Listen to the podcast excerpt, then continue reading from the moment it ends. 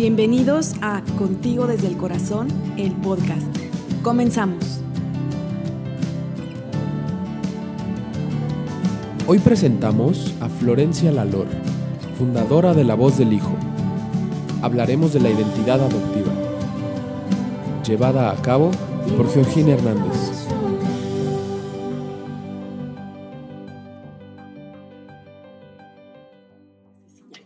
Ok, buenos días a todos los que nos están acompañando en Embajadoras y Embajadores Adopción México y en Contigo desde el Corazón. Buenos días en la Ciudad de México y buenas tardes en Argentina, Florencia. Buenas tardes. Bueno, hoy quiero decirles que eh, estamos muy honrados aquí en Contigo desde el Corazón y Embajadoras Adopción México porque tenemos como invitada a Florencia Lalor. Quiero presentarles su currículum que es bastante extenso. Florencia es psicóloga graduada con honores por la Universidad del Salvador en Buenos Aires, Argentina. Es maestra en trabajo social por la Universidad de Columbia en Nueva York, certificada por el Ackerman Institute de Nueva York for the Family en terapia de familia, Theraplay y terapia sistémica. Realizó una capacitación en clínica de adopción en Pavao Consulting and Coaching en Boston. Trabaja en consulta privada en Buenos Aires con niños, adolescentes, terapia familiar y de pareja y es especialista en adopción. Y también es fundadora de La Voz del Hijo, un espacio creado para que todos los hijos adoptivos puedan hablar y expresarse. Este es solo un resumen, Florencia, de un currículum enorme.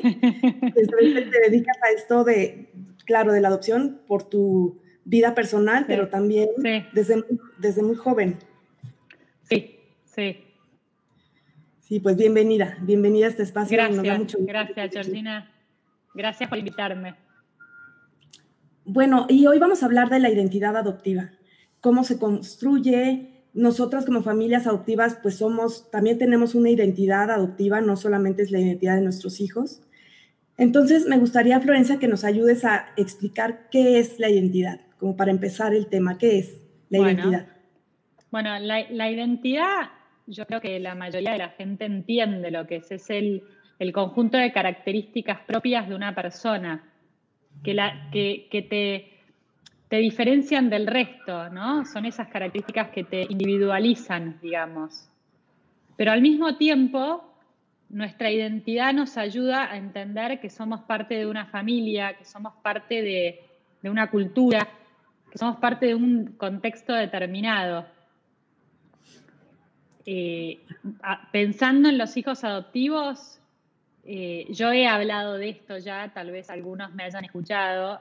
A, mí me gusta citar al doctor en psicología Félix Loizaga Latorre, que es español, porque él menciona que las personas adoptadas de alguna manera tenemos que hacer como un sobreesfuerzo en, en la construcción de nuestra identidad, porque de alguna manera tenemos vínculos con dos familias distintas.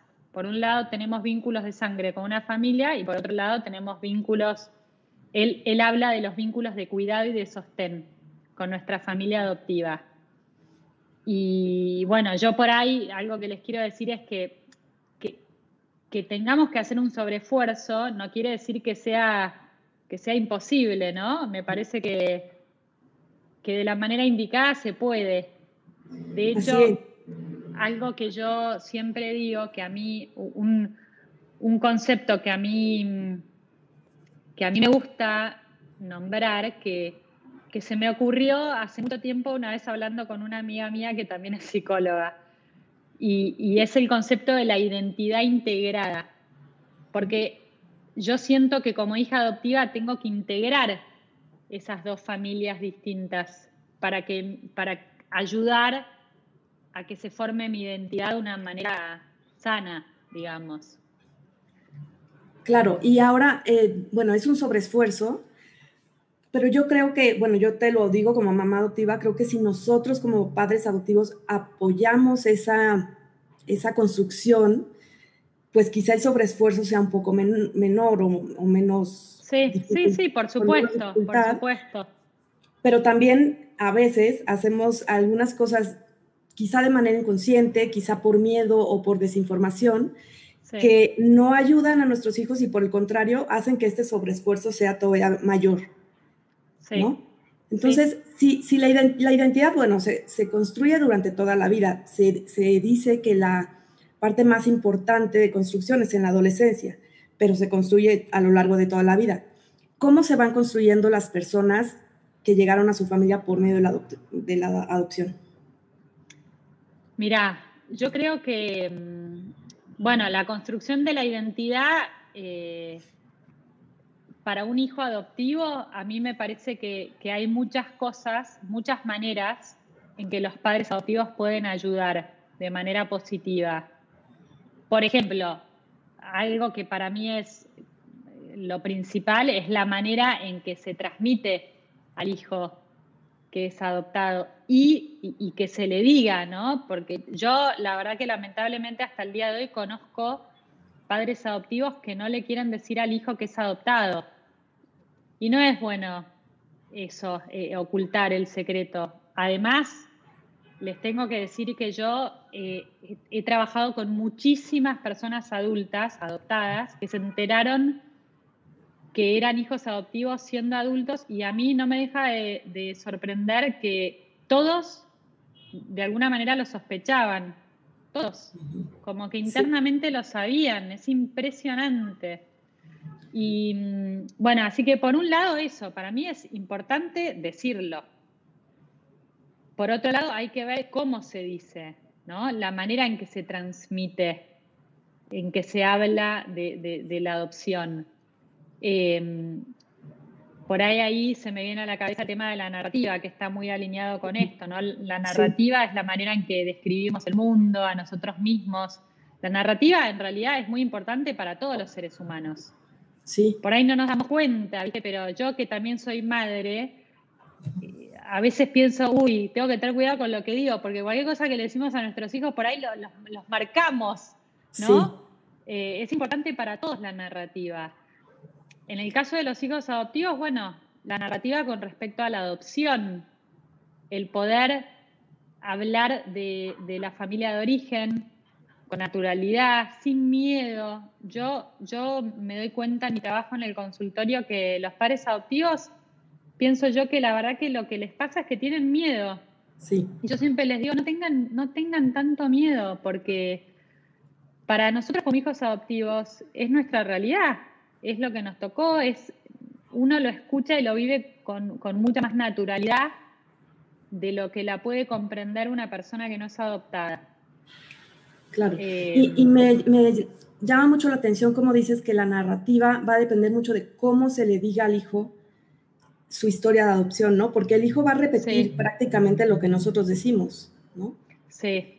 Bueno, porque yo hay algo que veo mucho, es que a los padres adoptivos les cuesta mucho mencionar a esta familia de origen, a esta madre biológica, primera madre, como quieran llamarla, ¿no? Sí. Me doy cuenta que les cuesta mencionarla. Y, yo he escuchado relatos de padres adoptivos que, le cuentan a sus hijos pequeños por ahí, bueno, te fuimos a buscar y te encontramos y te... que me parece buenísimo que digan eso, pero yo siempre digo, tienen que agregar a la figura de la madre biológica, porque si no, el chico de dónde salió. Claro, claro. Hay que mencionarla. Los chicos, chiquitos, saben que las personas nacen de una mamá. Sí. Todos quieren nacer de la panza de una mamá. No quieren, ¿no? No quieren ser distintos. Y la realidad es que nacieron de la panza de una mujer, entonces hay que mencionarla. Y con ese nombre, ¿no? Mamá. Mira, ahí es un, es un tema que está, yo me doy cuenta, en constante debate. Sí. ¿Cómo hablar de la madre biológica o familia de origen o primera madre? En Estados Unidos los americanos hablan de primera madre, por ejemplo. Mm. Em, o, hablan de, birth mother, que en realidad si lo traducimos es madre de nacimiento, que en realidad acá no, no se dice así. Madre También mucha gente Sí, yo, yo hablo de mis padres biológicos. Eh, mucha gente habla de progenitora y hay, hay mm. mucho debate con ese tema. Yo siempre, siempre me eh, transmito porque pienso que hay, que hay que respetar las distintas opiniones y, me parece que es importante em, que, bueno, cada hijo adoptivo va a hablar de esta familia de la manera que le, que le dé paz, ¿no? Sí. Pero mi opinión, y es mi opinión, ¿eh? lo sé, no, no tienen que estar de acuerdo conmigo, por ejemplo, con respecto a la palabra progenitora, yo no la elegiría, porque la palabra progenitora, a mí, te digo la verdad, escucho la palabra progenitora y no me gusta, porque parece que hablo de una máquina.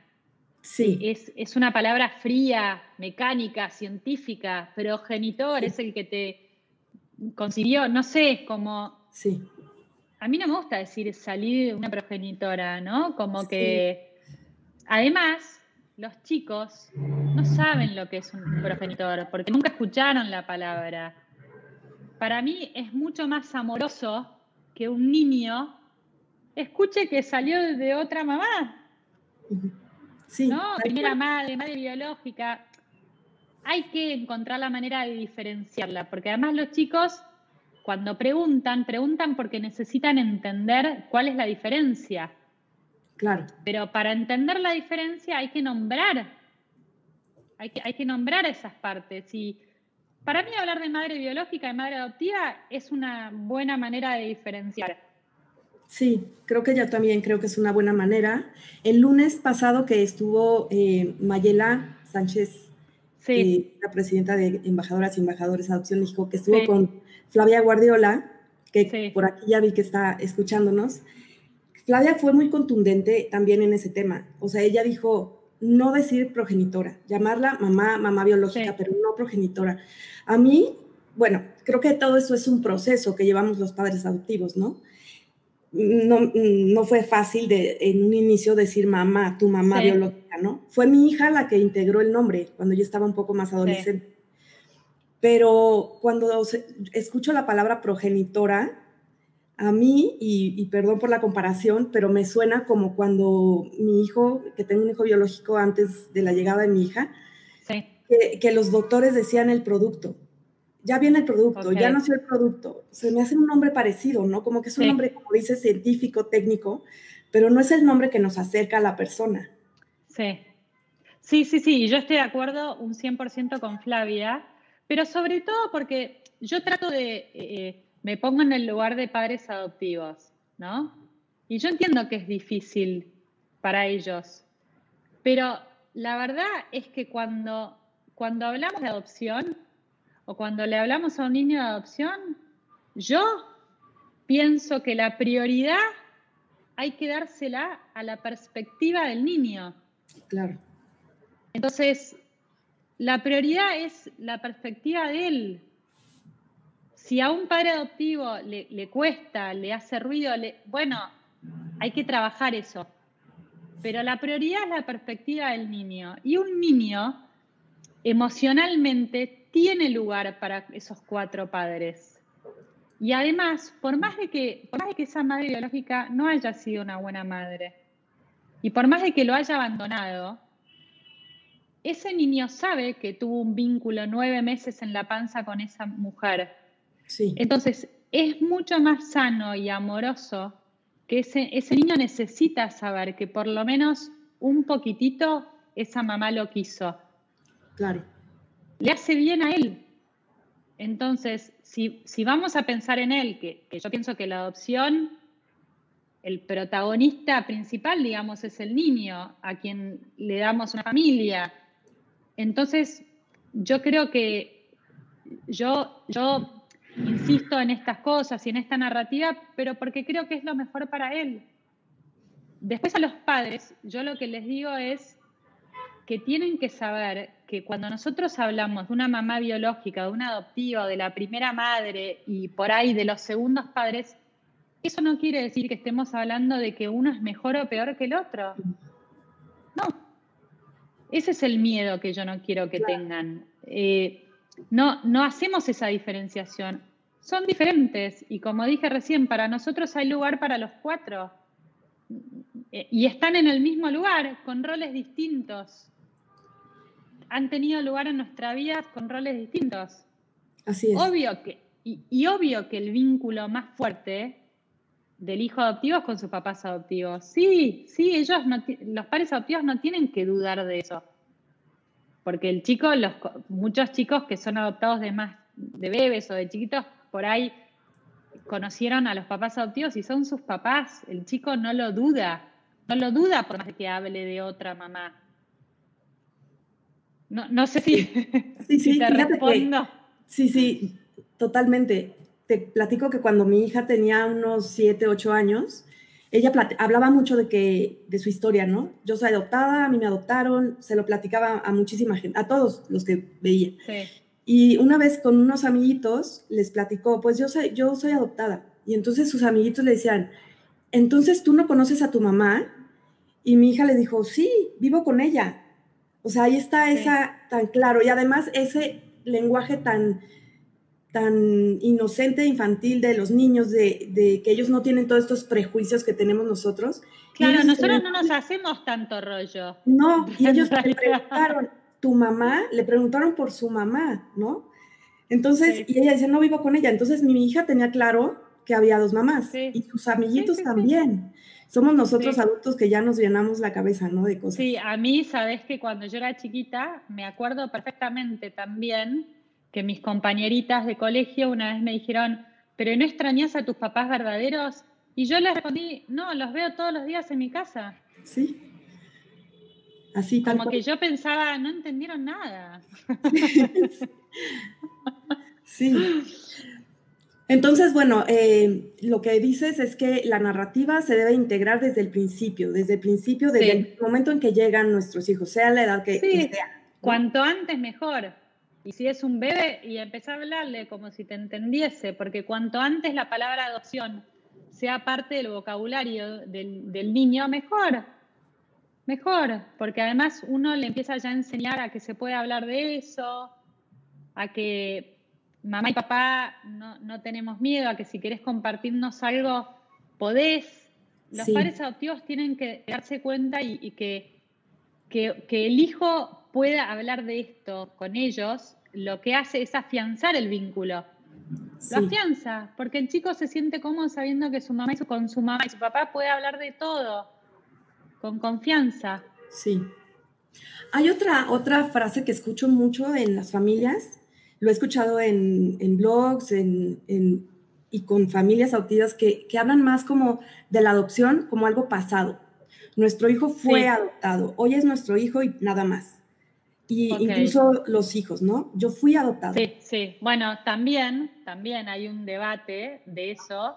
Y yo trato de ser muy respetuosa. Si viene un hijo adoptivo y me dice, mira, a mí me gusta decir que yo fui adoptada, me parece perfecto. Eh, no digo que esté mal, me parece bien. Lo que pasa es que todo depende de, cuál sea la base de, esa frase, ¿no? Si, una, si una familia, unos padres adoptivos dicen, hoy es mi hijo está bien, pero a mí me gustaría saber, ahondar un poco y saber eh, eh, qué significa eso, ¿no? Porque, porque muchos padres sin darse cuenta tal vez, al tomar esa postura tan determinando, tan determinante, de alguna manera niegan la realidad del vínculo adoptivo. Y no está bueno negarlo, como no está bueno negar nada, la negación no es buena, nunca. No es lo mismo ser padres adoptivos que ser padres biológicos, no es lo mismo. Nadie está diciendo que es mejor o peor, es distinto. Sí. No es lo mismo una familia que se formó por adopción que una que se formó biológicamente. No es lo mismo. Entonces, eso es lo que a mí me parece que tiene que estar presente. Y porque cuando uno tiene eso presente, puede acompañar al hijo de otra manera, de la manera que el hijo necesita. Si un padre va por la vida pensando, bueno, no, es lo mismo, es mi hijo y punto, pero entonces no te das cuenta que tu hijo tiene un montón de, de necesidades que un hijo biológico no las tiene. Y está bueno que lo sepas, porque, porque tal vez hay eh, adoptivos que, que, van bien y que llevan bien su adopción y que, y que no, necesitan eh, ayuda o apoyo como necesitan otros. Pero como padre está bueno estar atento por las dudas. Además, todos los hijos son distintos, entonces por ahí un hijo, vos tenés, por ejemplo, yo tengo un hermano que también es adoptado, que es más grande. mi hermana nunca quiso buscar a su familia, no, habla del tema como yo, no, no, es parte ni de la voz del hijo, que yo siempre le digo, ¿cómo no vas a estar ahí? Y no quiere, no le gusta hablar, es, es lo opuesto a mí. Pero él si tiene que hablar de su adopción, habla. Pero bueno, mis padres tuvieron que, o sea, criaron y, y, son padres de dos hijos adoptivos que somos muy distintos y que llevamos y transitamos nuestra adopción de una manera muy distinta. Entonces, si, los padres adoptivos tienen varios hijos adoptivos y por ahí el primero, que es el más grande, que uno siempre, ¿no? Como padre, la experiencia con el hijo más grande, como uno cree que uno cree que siempre va a ser así. Después llega el segundo que hace todo distinto y dice, no puede ser, no entiendo. Volvimos a empezar. Por eso, entonces, por ahí, por ahí el primer hijo fluyó y de repente el segundo no. Entonces está bueno saber y tener estas cosas en cuenta y, que los hijos adoptivos sepan que, hay apertura al diálogo y que pueden hablar y que pueden mencionar sus miedos. Por ejemplo, yo conozco casos de, niños pequeños de 8, 7 años que, que a mí me han dicho, a mí me pone triste cuando pienso en mi mamá, mm. no sé dónde está. Sí mirá qué lindo, qué lindo sería si, si se lo puede decir a su mamá, a su mamá adoptiva, ¿no?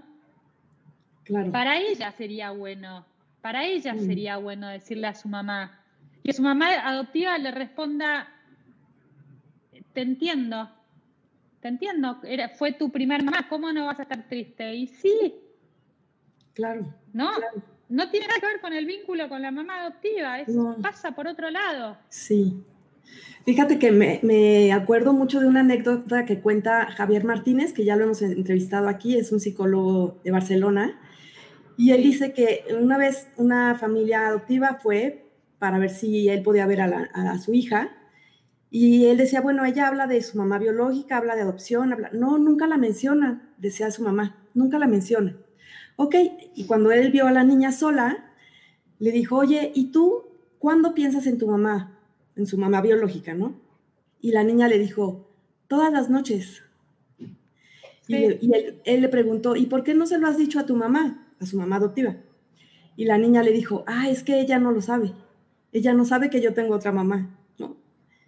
Entonces, muy inocente, pero es esta parte de los papás que, pues los hijos se dan cuenta. A, a, mí, a mí también me pasa que niños, que los padres me dicen, no, no, no habla nunca del tema.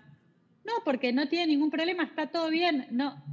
Que nosotros pensemos en nuestra familia de origen no implica que tenemos un problema.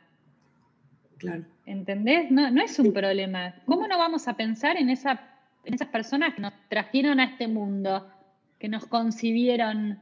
Claro. Y muchos padres viven la vida pensando que sus hijos no tienen ningún tema y y yo pienso que todos los hijos adoptivos pensamos siempre en nuestra familia de origen. Siempre, siempre. Sí. Que no lo digamos no quiere decir que no lo pensemos.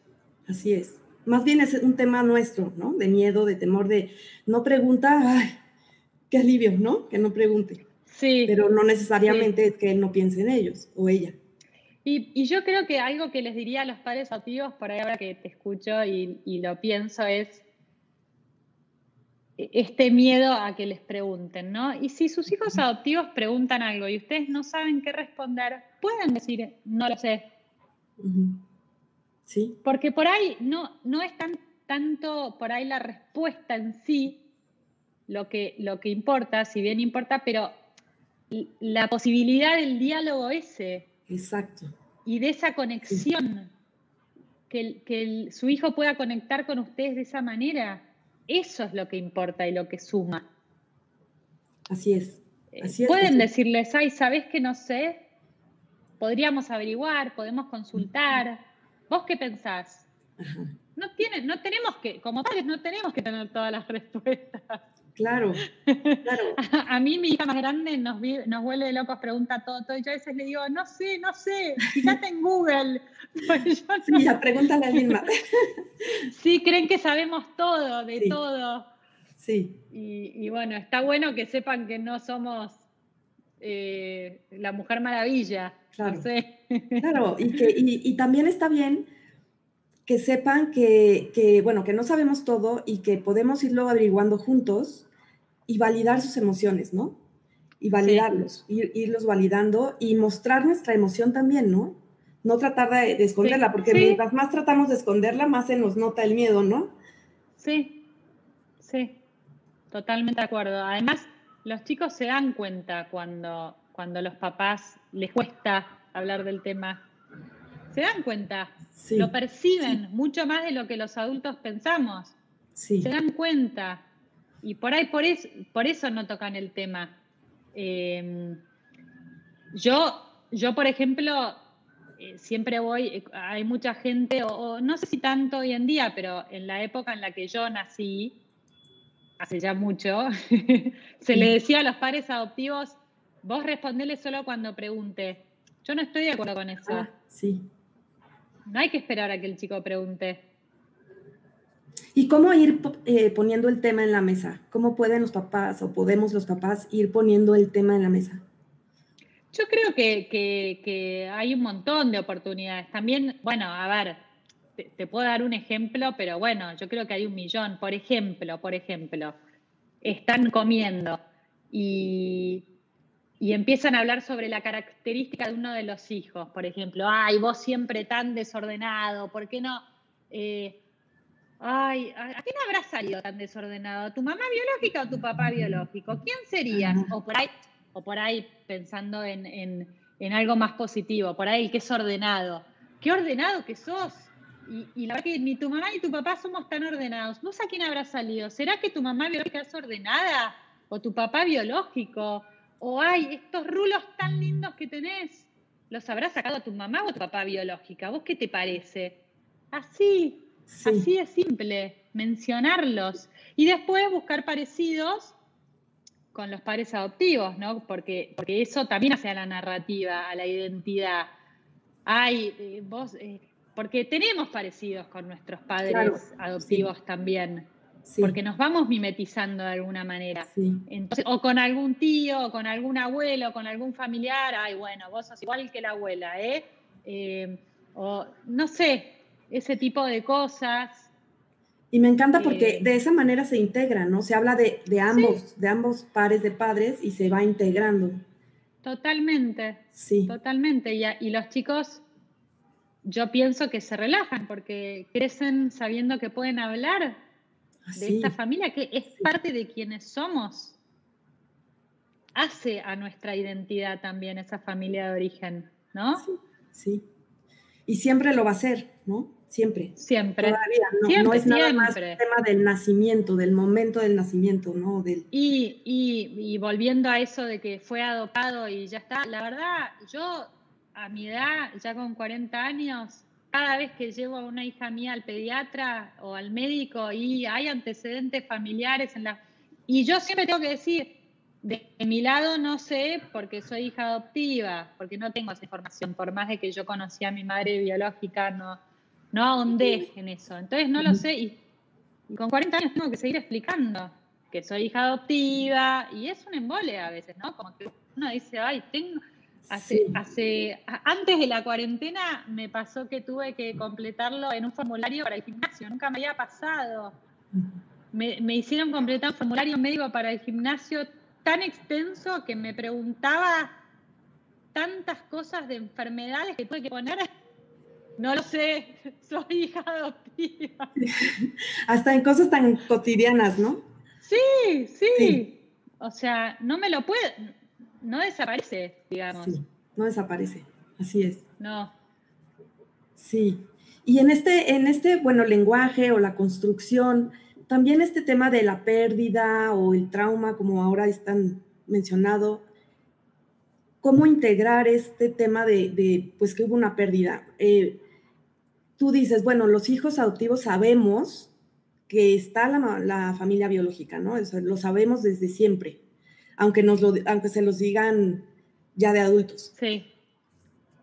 Pero también es como una parte de aceptar que hubo una pérdida, aceptar que hubo una separación, porque hay, hay niñitos que los separan, ¿no? De su familia cuando ya tienen 3, 4, 5 años aceptar que hubo una familia, pero que hubo una pérdida. Eso ayuda también a construirse. A ver, hablar y mencionar la pérdida, ¿me estás preguntando? Pues reconocerlo, aceptarlo. Sí, yo creo que... O eso ya viene más tarde, después, en la adolescencia. A mí, a mí me parece que, bueno, de alguna manera se puede, siempre eh, depende de la edad, ¿no? Y el momento de la vida, como que, por ejemplo, con un niño pequeño, yo creo que se puede hablar de, esto, de este tema de una manera por ahí no tan directa, porque uno por ahí un chico de 5 años no le vas a hablar de que, tenés un trauma o te quedó una herida, pero cuando uno, cuando uno valida lo que le puede llegar a estar pasando al chico, cuando, cuando a mí viene una niña en mi consultorio y me dice, sí, me pone triste, y yo le digo, tenés razón, es triste pensar en que tu mamá biológica o tu primera mamá o como le querramos llamar, no pudo cuidarte. Es triste, ya ahí yo, yo ya estoy dándole lugar a sus emociones, a lo que le pasa. Sí. Y para, para que ella lo pueda superar, primero hay que darle lugar para que lo reconozca, ¿no? Y para que lo procese. Y, uno, uno valida, además, hay, niños que muchas veces vivieron situaciones muy duras antes de ser hijos adoptivos, antes de ser adoptados. Y yo no pienso que, hay que estar, por ejemplo, diciéndoles a los chicos que, eh, que, son víctimas y que fueron víctimas y que no, porque no, no, no nos tenemos que victimizar, pero sí me parece que a esos niños, primero, hay que validarles que fueron víctimas para que puedan sanar. Y después hay que ayudarlos a salir del lugar de víctima. Y yo creo que, yo creo que hablando, por ejemplo, con niños, yo creo que uno puede hablar de, con mucha suavidad y, depende cómo sean las conversaciones, ¿no? Y lo que pase. Por, por, ahí puede pasar, por ejemplo, que hay un, primo o una amiguita que van a ser un nuevo primito, entonces está la tía embarazada, entonces por ahí el, hijo, el niño empieza a preguntar sobre y, y empieza a darse cuenta Claro, yo también estuve en la panza, pero la mía me dejó. Y bueno, son oportunidades para hablar, claro. validar, validar que está bien si te pone triste. Tenés razón. Sí, No, hay que ir, no hay que saltar eh, en la primera vuelta. Bueno, pero nosotros te adoptamos y te amamos y, nos tenés a nosotros. Sí, eso es verdad y está bien, pero primero démosle lugar un poco a que procese, ¿no? Y supere lo otro y después eh, sí. Es como validar antes de, compensar, no compensar, ¿no? Es validarlo y después poner lo que nosotros estamos dando, pero no compensar su pérdida con, el amor que les tenemos. No va a sufrir. Sí, sí, sí, sí, sí, totalmente. La verdad es que, que los hijos adoptivos hay cosas que las vamos a sufrir. Y yo sé que para, para un padre adoptivo, porque yo soy madre, es difícil ver sufrir un hijo. Es re difícil. Y y obvio que es dificilísimo que, que venga yo y les diga, miren, ustedes no pueden hacer nada al respecto, su hijo esto lo va a sufrir sí o sí. Obvio, es difícil. Pero yo creo que los padres adoptivos pueden ayudarlo a sanarlo y aliviarlo enormemente. Entonces no, es, no es que no pueden hacer nada, sí pueden, no lo pudieron evitar, porque no lo, fue algo que pasó antes de que, de que lo adopten, pero sí lo pueden aliviar un montón acompañándolo. Em, claro. No, no, no sé, me, siento que por ahí me voy por las ramas. Y, no, está muy bien, está muy bien. al tema de la identidad. sí, tenemos ya algunas preguntas y comentarios. Em, por ejemplo, hay una persona que dice, tengo una duda muy grande, yo tengo contacto vía WhatsApp con la abuela materna de mi hijo. La señora me pide verlo y promete no decirle nada de su parentesco. Pero la psicóloga de mi niño dice que no es prudente porque mi niño tiene rasgos negativistas desafiantes y no ayudaría para su estabilidad emocional. ¿qué piensas? Mi niño tiene seis años. Mi niño tiene hermanos y me encantaría que él los pudiera conocer. Mira, yo creo que, a ver, primero quiero decirle a esta persona que, tome un poco con pinzas lo que le digo, porque, porque si bien me dio información, necesito mucha más información para, para poder dar una respuesta ¿no? adecuada. Pero eh, ante, la, ante el pedido de esta abuela, y yo por ahora no, porque la verdad que lo quiero ver, pero no contarle de mi parentesco, no. No, el secreto nunca, nunca. Eh, además, es un niño muy pequeño, seis años. A mí me parece que primero hay que trabajar, hay que prepararlo, hay que ayudarlo. Y además, me parece que estaría bueno que algún profesional hable con esta abuela. Exacto. Y que la, y, ¿no? Un, buen profesional que sepa el tema y que hable con esta señora amorosamente para explicarle que la prioridad es la de este chico de seis años. Hay que cuidarlo. Es muy chiquito y hay que cuidarlo. Entonces, habría que hablar con ella y hacer un poco un trabajo para prepararla a ella y para entender que no se le puede mentir. Y para que entienda, mira, me parece buenísimo que los quieras ver, pero hay que hacer una preparación primero. Y por ahí podemos prepararnos todos juntos, cada uno desde su lugar, para que sea algo positivo, para que le sume. Porque por ahí eh, la conocen unos años y por ahí le suma a su vida. Y si le suma, buenísimo. Yo soy muy pro de si suma, bienvenido sea. Así Yo conozco familias adoptivas de, chicos adoptivos adolescentes que tienen contacto, por ejemplo, conozco un caso con una tía biológica. La tía biológica va a la casa todo el tiempo. y a mí me encanta, me parece algo muy lindo para todas partes. Para todos. Eh, se agranda la familia, como que las familias adoptivas, a mí me parece que tienen que entender que la familia biológica de sus hijos es también parte de su familia. Es como si pasasen a ser una familia extensa más grande. Es así. Es, ¿Cómo se lo explicamos a un hijo? Yo, a mí me gusta explicar, por ejemplo, cuando, cuando dos personas se casan. Entonces, cuando, cuando una persona se casa con otra, las familias opuestas pasan a ser familias biológicas, eh, políticas. familias. Entonces, bueno, tu familia biológica es parte también de nuestra familia extensa. Así es. Eh, no, no, sé si, no sé si le respondí, me parece que hay que ir con cuidado. Me parece muy importante esto que hablas de, del apoyo de un mediador eh, no en todos los países existen, en México no, me parece que en Argentina tampoco por una plática que tuvimos previa. Sí, y, que se especialicen en adopción, yo acá nunca escuché. Bueno, mediadores familiares sí hay, pero mediadores familiares sí, pero, para divorcios, ¿viste? Como que esas cosas. Para adopción, yo creo que acá tampoco hay. Sí, ¿no? Y creo que es algo, bueno, si nos escuchan psicólogos, trabajadores sociales que se puedan especializar en ese tema, sería genial porque el acompañamiento es importantísimo en ese, en ese sentido de la búsqueda de orígenes y todo.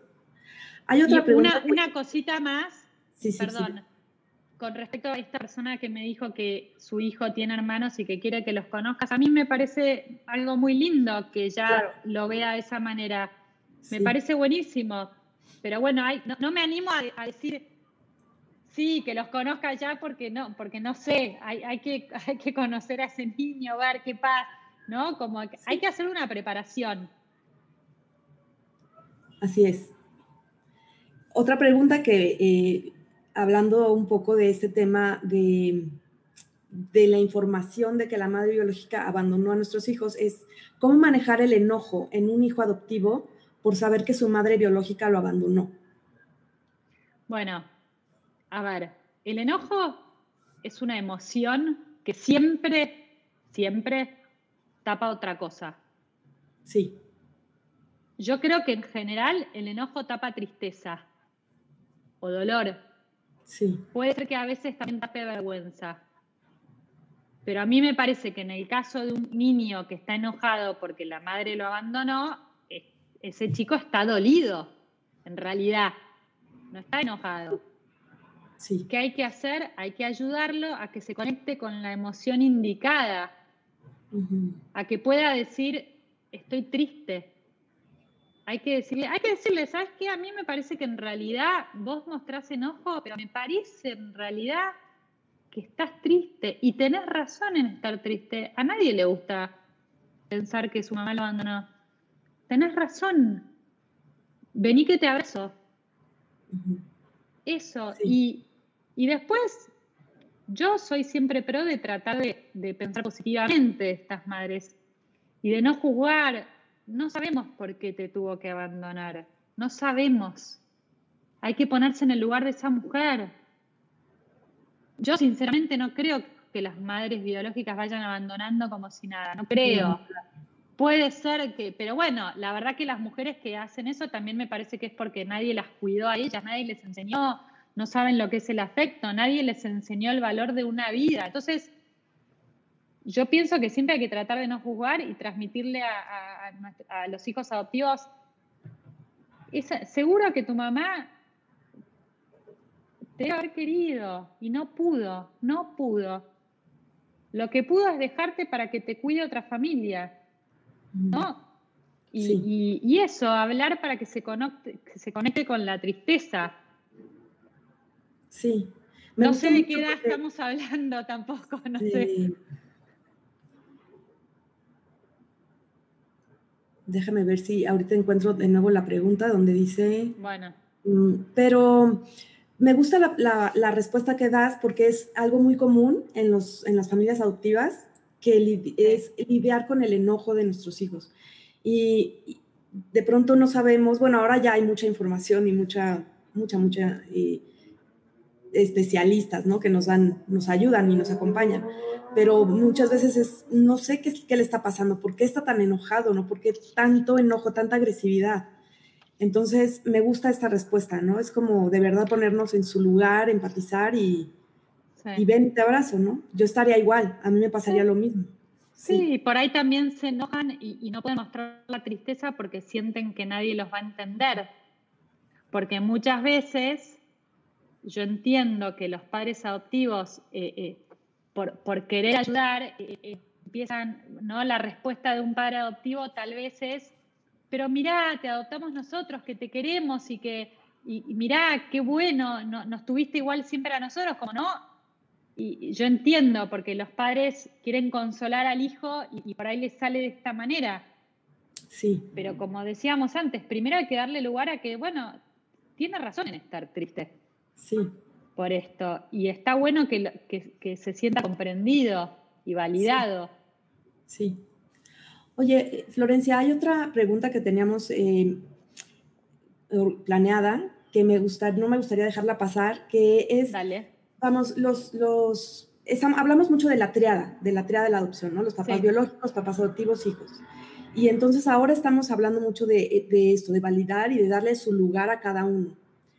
Sí. ¿Qué pasa con las instituciones? Porque muchos de nuestros hijos vivieron institucionalizados a veces días, a veces meses y a veces años. Entonces, la institución se convierte también en una parte importante en su identidad. ¿Qué pasa ahí? Con, ¿Cómo se me, lo han me, lo han preguntado a mí muchas veces también. De hecho, me ha contactado una mujer que trabaja en un hogar pidiéndome, ¿no? Como muy amorosa, diciéndome cómo hago para ayudarlos con el tema de la identidad. Fue una pregunta muy específica. Yo, yo creo que lo importante es eh, em, tener presente que tenemos que corrernos por ahí un poco del concepto tradicional de familia, ¿no? Que creo que hoy en día no es tan difícil, porque el concepto tradicional de familia ya, ya, no está. Sí. Eh, o, se da lugar a familias muy variadas, digamos. Sí, sí. Eh, eh, y hay que, tener presente que la identidad se, conforma en el vínculo.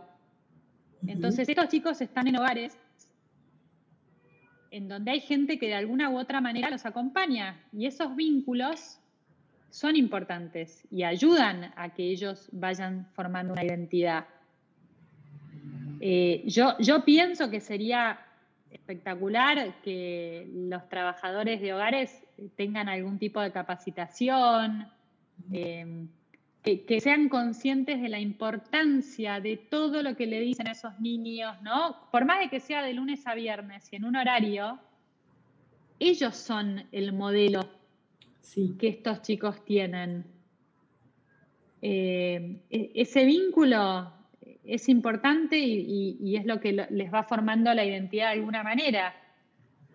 Y después yo pienso, bueno, cuando, cuando los chicos por ahí dejan el hogar porque llegan a una familia adoptiva, para mí es muy importante que, que los padres les, les, crean a los hijos. Porque a mí me pasa mucho, o no sé si mucho, pero me ha pasado en mi consultorio de, de escuchar a padres adoptivos que me digan, no, bueno, pero no, ella nos dice que, en el hogar le pasaba tal cosa y nosotros no sabemos si es verdad.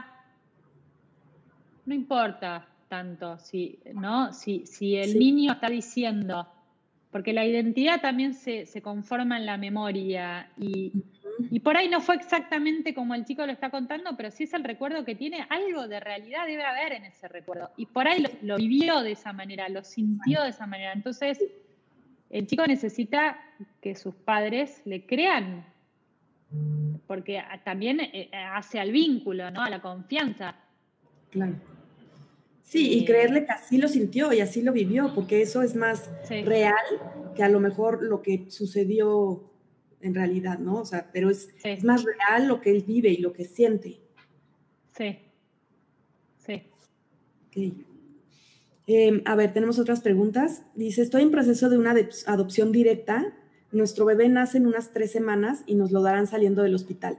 La mamá biológica es una jovencita que no quiere tener contacto con él, pero la abuela le duele esta situación. ¿Cómo manejarlo cuando de alguna forma se tendrá contacto ya que trabajamos en la misma empresa? ¿Se tendrá contacto con la madre biológica? Mm, entiendo que sí o con la abuela?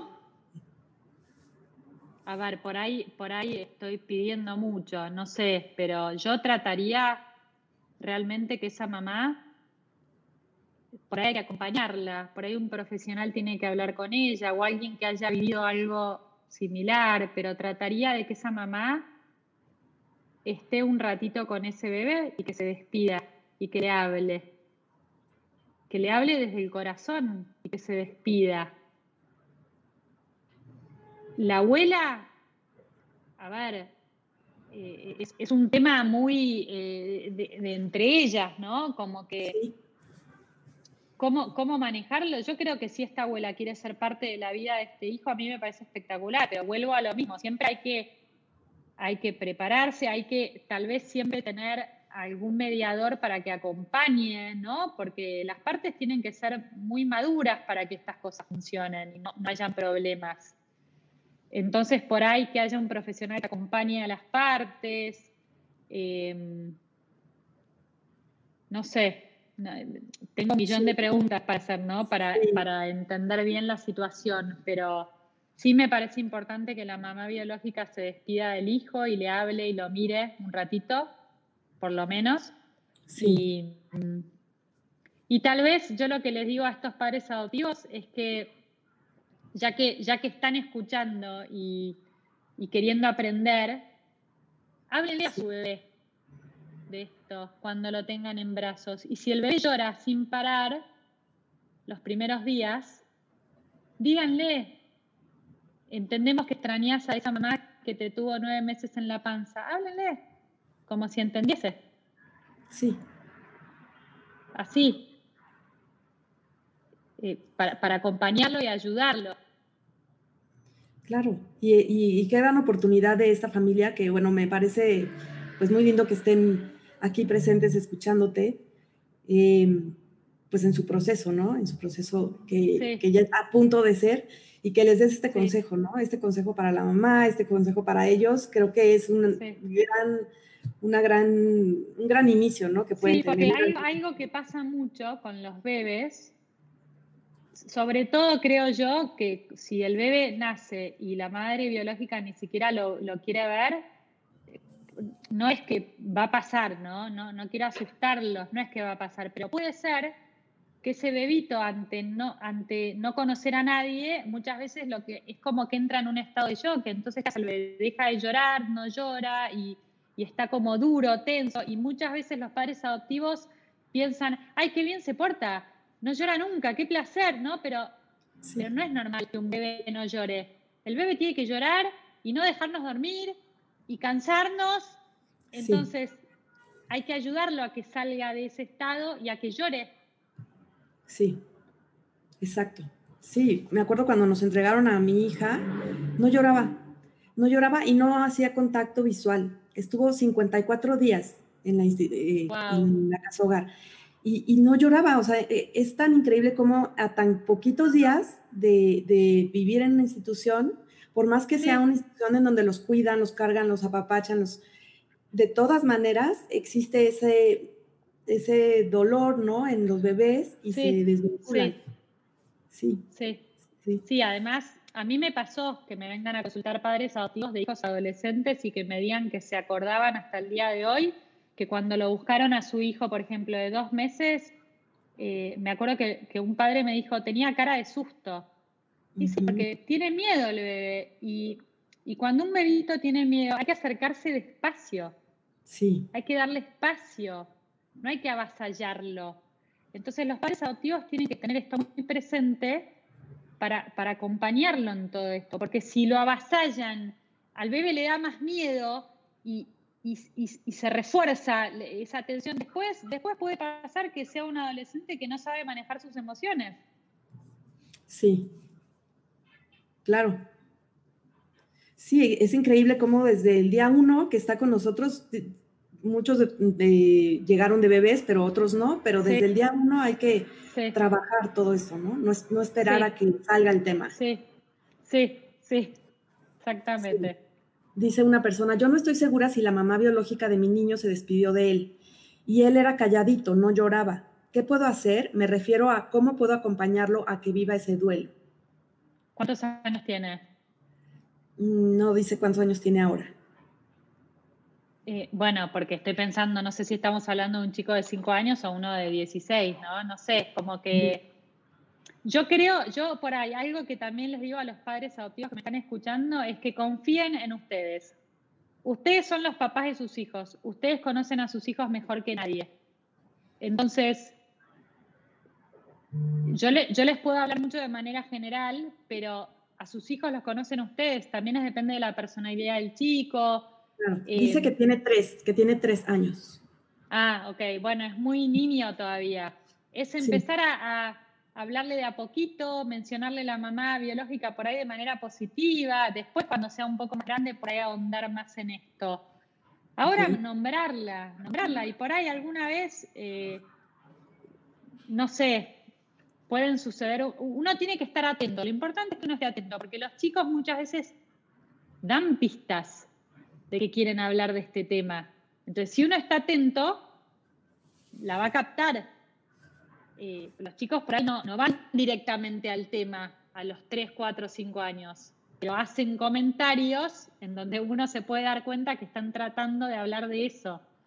Entonces yo por ahí lo que le diría es eso, que esté atenta, que confíe en ella, que conoce a su hijo más que nadie, que empiece a mencionar esta familia, y bueno, a medida que vaya creciendo, el diálogo irá cambiando. Y alguna vez por ahí le dirá, ¿pensás en tu mamá alguna vez y te pone triste? Porque puedes estar triste. Y por ahí el chico le diga que no. Pero bueno, está bueno que se lo diga. Sí, sí, sí, tal cual. No, sé si no sé si ayude. Sí, sí, seguro sí. Y, y, también me parece que todo esto que estamos hablando ahora es, es sobre niños pequeños, ¿no? Que creo que es una gran preparación, todos estos puntos que nos estás dando, una gran preparación para el momento de la adolescencia, del que llega la adolescencia, ¿no? Totalmente.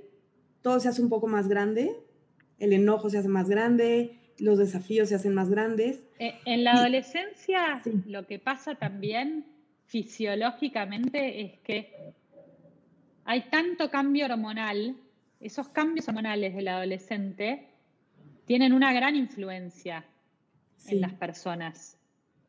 Eh, a veces nos olvidamos, pero influye mucho. a nivel fisiológico, el adolescente vuelve a sentir muchas cosas que sintió en el comienzo.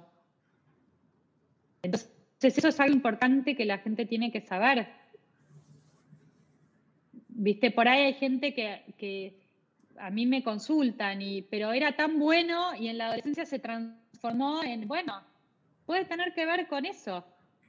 Hay que explorar y hay que ver, ¿no? Tampoco quiero, yo en la adolescencia no, no me pasó nada raro, quiero que lo sepan, ¿no? Como que no quiero que tengan miedo ahora a que sus hijos sean adolescentes y se conviertan.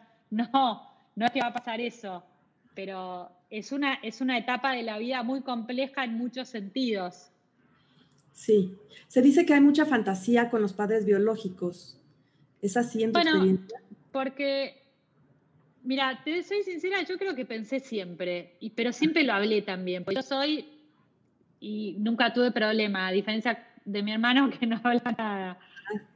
Eh, en la adolescencia lo que pasa es que el ser humano eh, empieza como a preguntarse, todos, digo, es una etapa en la vida en la que todos empezamos a preguntarnos, bueno, ¿quién soy? ¿Quién quiero ser? Es la etapa en donde eh, por ahí estamos en el secundario pensando, bueno, ya hay que pensar a, qué quiero estudiar o, qué quiero hacer cuando termine el secundario, a dónde voy a ir, dónde voy a estar. Todas esas preguntas se la preguntan todos. Lo que pasa es que al hijo adoptivo se le suma que tenemos una familia de origen y que, bueno, obvio, cuando te preguntas quién soy ¿qué, y pensás, ¿quiénes habrán sido estos padres biológicos? ¿Dónde estarán? Y sí, yo, yo creo que uno empieza a pensar más, a fantasear más, entonces está bueno poder hablar de eso con el adolescente, que sienta que puede hablarlo. Sí. Igual el, adolescente es complejo, por no decir otra cosa. para mí es, como psicóloga, no sé vos, pero es, es lo más difícil eh, trabajar. En general no te quieren hablar, no. Sí. Hoy en día vienen con el teléfono al consultorio ah, sí. están con el teléfono Entonces, que confíen, enganchar, es difícil. Es difícil. Pero bueno, como papás también, como, como, bueno, yo te digo mi experiencia como mamá también, también es complicado, es complejo.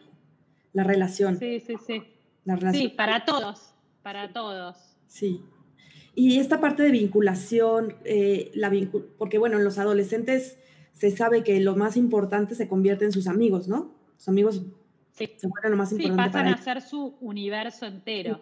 Sí. Los amigos. Ahora, en, se dice o he escuchado de, especialistas también que la vinculación para los chicos adoptivos no es tan fácil. Entonces ahí no es necesariamente así, como que vincularse les da un poco de miedo el abandono, entonces prefieren no vincularse. Para, para vincularse con cualquier persona, decís? Pues sí, se habla mucho de, sobre todo de parejas, Mira, yo no creo que podamos generalizar tanto sobre eso. Yo nunca tuve problemas para hacerme amigos, nunca. Creo que también pasa por personalidades y también pasa por, por un millón de variables de nuestra vida. O sea, a mí me adoptaron cuando nací, pero después viví una vida en donde viví muchas cosas que no tienen nada que ver con mi adopción, pero que me afectaron de un montón de maneras distintas. Yo sí era muy tímida de chica, por ejemplo, muy tímida. Pero por ahí tenía que ver con otras cosas de mi familia. Después, que, después fui cambiando. ¿No? Es como que es depende de cada personalidad para mí. Puede ser que, que a algunos les cueste más, a algunos hijos adoptivos adolescentes les cueste, pero a mí me parece que si estas cosas se conversan, no necesariamente tiene que ser así. sí para mí es muy, alivia mucho al hijo adoptivo cuando te hablan por primera vez de este miedo al abandono. Sí. Porque ahí es cuando vos por primera vez escuchás sí, y vos decís, sí, es verdad, es verdad. Yo siempre tengo miedo de que mis amigos no me quieran, de que se enojen, de que me rechacen. Sí. Y si a vos te dicen eso y te lo nombran, y por ahí te aliviás y, entendés que por algo pasa, y te empezás a animar más, a vincularte, no sé, hay, que ver, como que yo creo que esta nueva generación de hijos adoptivos que viene, tienen padres adoptivos mucho más preparados que los míos. Sí, Entonces, la verdad es que sí. yo tengo mucha esperanza de que van a estar bien, digamos. Claro, sí, la verdad es que ese es el objetivo, pues que bueno, en mi caso hace 20 años no había nada de información, ¿no? Y, y los especialistas no acompañaban de la misma manera como ahora. Pero estos no espacios... de esto. No, nada. La psicología era otra cosa, no se le daba lugar a la psicología. No, no, nada. Y entonces fuimos formando a nuestros hijos con prueba y error, ¿no? Pero creo que ahora los papás adoptivos ya no nos podemos dar ese lujo, ¿no? Con estas nuevas generaciones. Hay tanta información que se ha abierto y estos espacios y estas experiencias como la tuya y tu preparación creo que ayudan muchísimo a estos nuevos papás, ¿no? O, a lo mejor no nuevos papás, porque nunca es tarde, ¿no? Para, para aplicar. Yo ya tomé, tomé nota de varias cosas que, que puedo hablar con mi hija hoy. Entonces, pues se nos está acabando el tiempo. Hay algunas preguntas que se quedan por aquí. Em, hay una sobre todo que habla sobre el padre biológico, ¿no? Cómo, cómo abordar el tema del papá, no, es, no solo de la mamá, que también siempre se habla de la mamá, ¿no? Y siempre se habla de la mamá y es verdad que los hijos adoptivos tendemos a pensar más en la mamá también. Yo creo que porque viene, nosotros en el fondo estuvimos nueve meses en la panza de la mamá, entonces, pero a mí me parece que hay que abordarlo de la misma manera. Uno puede hablar de la mamá biológica, del papá biológico, de la misma manera. Mm, y, quiero decirles que si, que si alguien me quiere hacer un, si se acaba el tiempo y alguien quiere preguntarme, me escriban, me pueden escribir por mi cuenta de Facebook, me pueden mandar un mensaje, yo siempre respondo. Por ahí a veces tardo un poquito, pero siempre respondo, no tengo problema. Eh, si, me quieren preguntar algo más. Sí, aquí estoy poniendo la voz del hijo en Facebook. ¿Sí? o tu cuenta personal de referencia a la Mi cuenta personal. no hay, en realidad nunca hice una página de Facebook de la voz del hijo, porque ya eran demasiadas cosas. Sí. Está el sitio web, que te digo que es un trabajo importante, que tengo dos personas que me ayudan con mantenimiento, y el grupo de Facebook de la voz del hijo, pero es un grupo cerrado solo para personas adoptadas, que son mayores de edad. Después mi página de Facebook personal, que es Florencia Galor, yo muchas veces me contactan padres o profesionales a través de ahí. Yo siempre trato de responder y, dar una mano. Y, Muy bien. Y hay un email, el, email de la voz del hijo también. ¿Cómo ¿Cuál es el mail? Eh, florencialalor arroba la voz del hijo punto org. Lo estoy apuntando ahorita para ahí lo tienen. Y, bueno, eh, pues Florencia, te agradezco muchísimo, se nos terminó ya el tiempo. Siempre quedan eh, preguntas por, responder, que bueno, te las, te las quiero enviar a ver si podemos, eh, las puedes responder también. Dale. Aunque sea por, el, por el, la página. Y pues nada, agradecerte muchísimo, aprendimos muchísimo. Creo que es muy importante esta nueva apertura que debemos de tener los padres adoptivos para estas futuras generaciones de, hijos que, que, vivan de una forma más abierta, más sana su, vida, su realidad, su historia y que construyan una identidad pues más sana para ellos y para todos. Y, como familia adoptiva, ¿no? Que también somos, tenemos esa identidad de familia adoptiva. Bueno, muchas gracias. Muchas gracias a ti. gracias. Y gracias a todos los que nos acompañaron hoy. Gracias por sus preguntas. Los invitamos a seguir pendientes de los videos que seguimos subiendo de embajadoras y embajadores de Adopción México celebrando el Día Mundial de la Adopción, que fue el lunes pasado, pero bueno, todo el mes celebraremos. Y no se pierdan también el podcast de Contigo desde el Corazón y todas las entrevistas que hemos realizado en el canal de YouTube. Y bueno, nada, muchísimas gracias. Gracias, Prudencia, y nos vemos.